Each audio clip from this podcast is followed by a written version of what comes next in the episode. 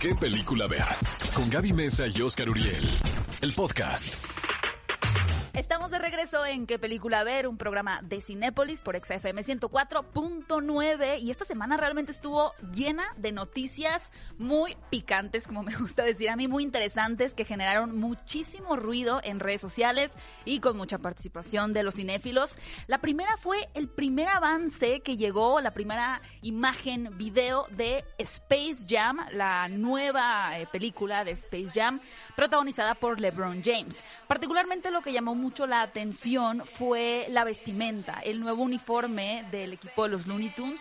Porque Que no tiene claramente el logotipo de los Looney Tunes. No, no exactamente. Pero sí nos deja ver que va a haber mucho color, ¿no? Pero demasiado color. Siento que siento que metieron a la lavadora como el Amigos, uniforme blanco. Gaby fue la que escribió el guion de esta semana. Se pueden dar cuenta el veneno que hay en cada una de las noticias. ¿eh? Bueno, pero hay gente que sí le gustó. ¿Sabes? Siento que es uno de esos uniformes o uno de esos primeros vistazos que de inicio como que no entendemos por qué es así, pero una vez que vemos la película decimos, ah, ok, ahora entiendo por qué el uniforme es tan colorido. Y yo digo, mi teoría es que metieron a la lavadora eh, cosas de color con un uniforme blanco que era el anterior. Yo de entrada me quedo con el uniforme original, pero pues esta película yo creo que va a ser muy esperada Mira, por muchas personas. Te voy a decir algo. Cuéntame. Eh, creo que hay un fan base natural de esta película Yo que corresponde eh, también puede ser mi generación para adelante.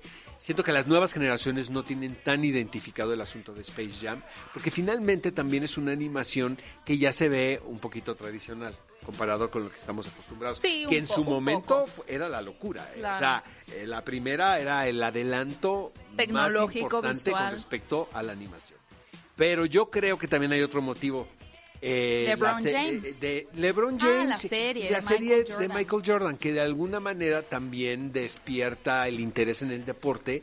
Eh, me fascinó a mí, es de lo mejor que he visto en, en- en esta temporada de pandemia. Y creo que esa producción, de alguna manera, va a tener un- una influencia de rebote en el éxito de 100%. Space Jam 2. Sí, fue una buena publicidad. Y hablando de, de publicidad, a ver, todo mundo nos friqueamos, dijimos, ¿qué más va a pasar en estos días? Cuando se anunció que la muñeca... Cuando llegan los extraterrestres, ¿no? Ya, no, pero esto... El bueno, sí. meteorito, ¿no? Hoy hizo el meteorito, he visto algunos tweets y yo ya, por favor, déjame en paz. Pero bueno, esta noticia es la supuesta, supuesta, para aclarar cosas. La supuesta desaparición de la muñeca Annabelle del Museo de los Warren. Porque como ustedes saben, las películas del Conjuro, la película de Annabelle, pues en teoría está basada en hechos reales de esta pareja que va descubriendo situaciones paranormales y que en su casa, no sé por qué, pero en su casa tienen un museo donde van recolectando las diferentes reliquias que extraen de estas eh, exorcismos o situaciones como paranormales, ¿no? Ahí tienen a su muñequita bonita Anabel y pues supuestamente había desaparecido. La verdad es que este rumor se extendió por todo el mundo, sin embargo, ya fue confirmado por el yerno de este matrimonio que no pasa nada, la muñeca sigue en el museo y obviamente comenzaron las especulaciones de que en realidad había sido todo una estrategia publicitaria para promocionar la tercera entrega de El Conjuro que se llama El Diablo me hizo hacerlo. Miren, yo no sé si fue error, si fue estrategia publicitaria, pero que todo mundo estaba hablando de Anabel, definitivamente todo mundo estaba Era así como, ¿dónde de está. Wally, pero dónde está Anabel? Y lo que te preocupaba era que en la noche de insomnio podría estar debajo de la cama. Entonces, no había como, ¿no? Ella conoce tus pecados más, más privados. Había una incomodidad ahí, ¿no? Porque sabíamos que Anabel andaba suelta. Oye, Oscar, ¿y qué tal la noticia de que Olivia Wilde podría dirigir una película de Spider-Man? Yo creo que es de las mejores noticias. Pero Spider-Woman, porque sí siento que... Exacto. Eh, Femenina. Pues, exacto.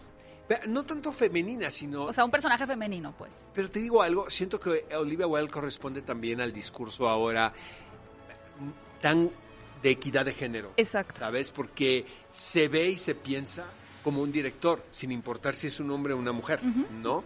Eh, me encanta Booksmart, eh, la verdad me parece que es una joya que pocos, que se vio poco, sobre todo aquí en México. Wow, gran trabajo en esta comedia adolescente que hizo Olivia Wilde.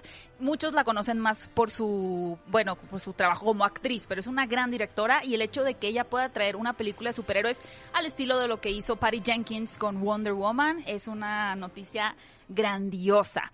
Y bueno, rápidamente, eh, antes de contarles un poquito de la DC Fandom, resulta que viene pronto la película 4 de The Matrix. Por si no sabían, esta película ya se está rodando pero no está el personaje de Morpheus, de Morfeo, interpretado por Lawrence Fishburne.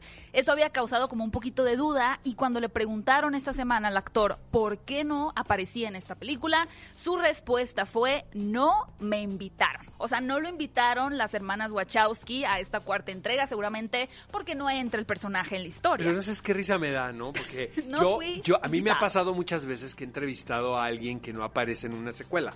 Y, y yo llego hasta como a reclamar, ¿no? Oye, pero ¿por qué no estás, no estuviste?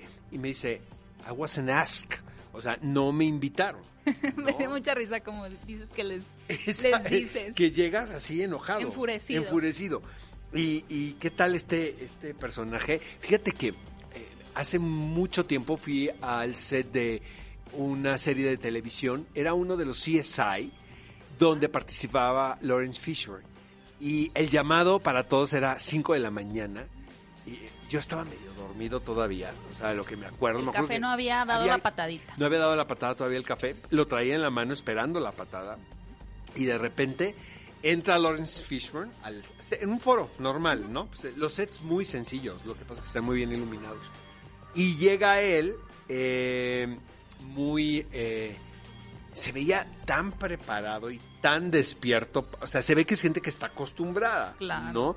Pero Se él hacía, interpretaba un médico, entonces llegaba así en personaje y sus li- complicadísimas las líneas que yo decía, caray, ¿cómo se les puede ver, como en los programas de, de doctores, ¿no? Que dicen las líneas como si ellos Aparte con de lo bien que complejo los- hablando, exactamente. Me impresionó muchísimo, la verdad. Gran actor. Gran actor. Pero no invitado. Pero dice que va a hacer teatro, que eso se me hace increíble. Dice, no voy a, Ah. no estoy en la película de las Wachowski, pero voy a hacer teatro. La que está en la película de las Wachowski es Erendire Ibarra, con un personajazo. Me- tuya, bueno, es que es exclusiva, pero privada, ¿no? Eso te lo contaron a ti Oye, de creo amigos. que no debía haber dicho esto, pero pues ya lo... Ups.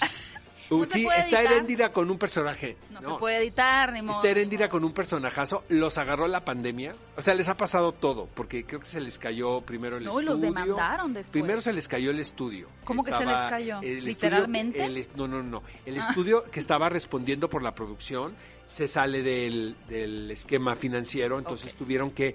pe- Pero las hermanas Wachowski están acostumbradas, bueno, o sea, eh, Cloud Atlas creo que es la película independiente más cara en la historia. La hicieron sin un estudio. Ellas Después- solas. Ellas solas. Entonces, y luego que les cae la pandemia. Una demanda. Bueno, qué lío, qué lío, pero esta película va a ser seguramente muy esperada. Y bueno, finalmente, como saben, les contamos al inicio que se está llevando a cabo el DC Fandom. Para todos los fanáticos de DC, de Batman, de Flash, de la Mujer Maravilla y demás, hoy es el día para, para ver esos paneles. De todas maneras, la siguiente semana, sábado, aquí en qué película ver, les vamos a traer los detalles que hayan sido más interesantes para que no se pierdan el programa. Y les contamos que no solamente se llevará a cabo este sábado 22 de agosto, sino que habrá una segunda parte debido a la alta demanda el próximo 12 de septiembre. Amigos, ¿y quién creen que va a estar? ¡Eh! Ya podemos que me decir. tocó, sí, soy el conductor del panel del 12.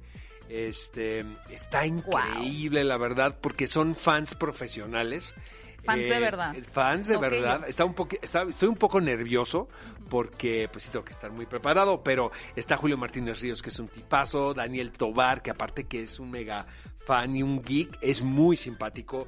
Joe Rendón, el director, está Giovanni, quien maneja la marca de DC Comics aquí en México. Wow. Entonces, este, se va a poner muy bien, amigos, los esperamos el 12, digo, obviamente hoy está mi compañera Gaby Cam y el 12 de septiembre me buscan a mí en la programación. Mexicanos presentes, me encanta. Somos los me mexicanos. encanta. Ve a Cinépolis y utiliza el hashtag qué película ver. Escúchanos en vivo todos los sábados a las 10 de la mañana en Exa FM 104.9.